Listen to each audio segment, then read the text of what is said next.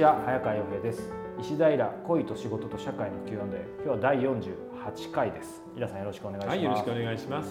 さあ、えー、今日はですね32歳女性の方からいただいています、えー、暖かくなってきたので一人旅をしてみたくなりました。いいですね。はい。英語が苦手なのでこれまで海外旅行は避けていましたが今年は挑戦してみようかと思っています女一人旅で英語が苦手でも安心していけるところはあるでしょうか？今のところ台湾の9分やベトナムなどのアジア圏がいいかなと考えています。イラさんのおすすめはありますか？ということです。いやこれねそう言うけど今ほとんど大丈夫ですよね、うん。普通のそのツアーなんかができてるところ大丈は夫ですよ。それはもう中東に行くとかアフリカの紛争地帯に行きたいっていうんだったらともかく、うん。それ以外はまあどこでも大丈夫なので、うん。バリバリ行けばいいんじゃないですかね、うん。ただあのアジア圏がいいと言っているのでアジア圏で言えばやっぱり確かにここに書いてあるとうん。台湾はおすすめだし、ね。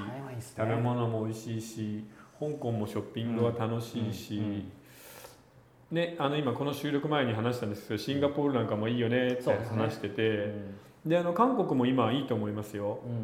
うんあの扱いいいんじゃないですかね、うん。中国からの観光客がもうガタベリしちゃったので日本人が行けば、うん。おおよく来たって感じになると思うんですよね、うん。でまあ韓国の場合は近いしパクツアンもすごい安いですから、うん。とりあえずね台湾韓国あたりでポンと飛んでみるっていうのがいいと思いますけどね、そうですね、まあ、近いですしね、うん。まあ、タイとかあたりぐらいまで行ってもいいかもしれないし、平さん、あとは個人的なとこでもいいですけど、どっかあります？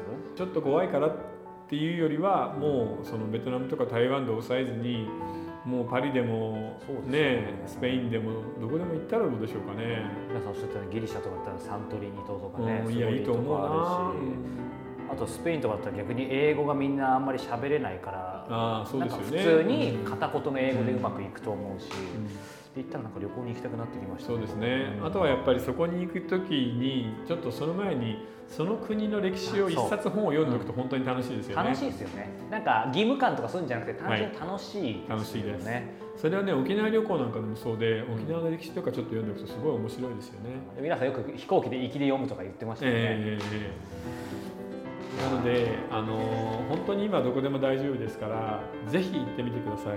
そうですね。楽しみですね。いいですね。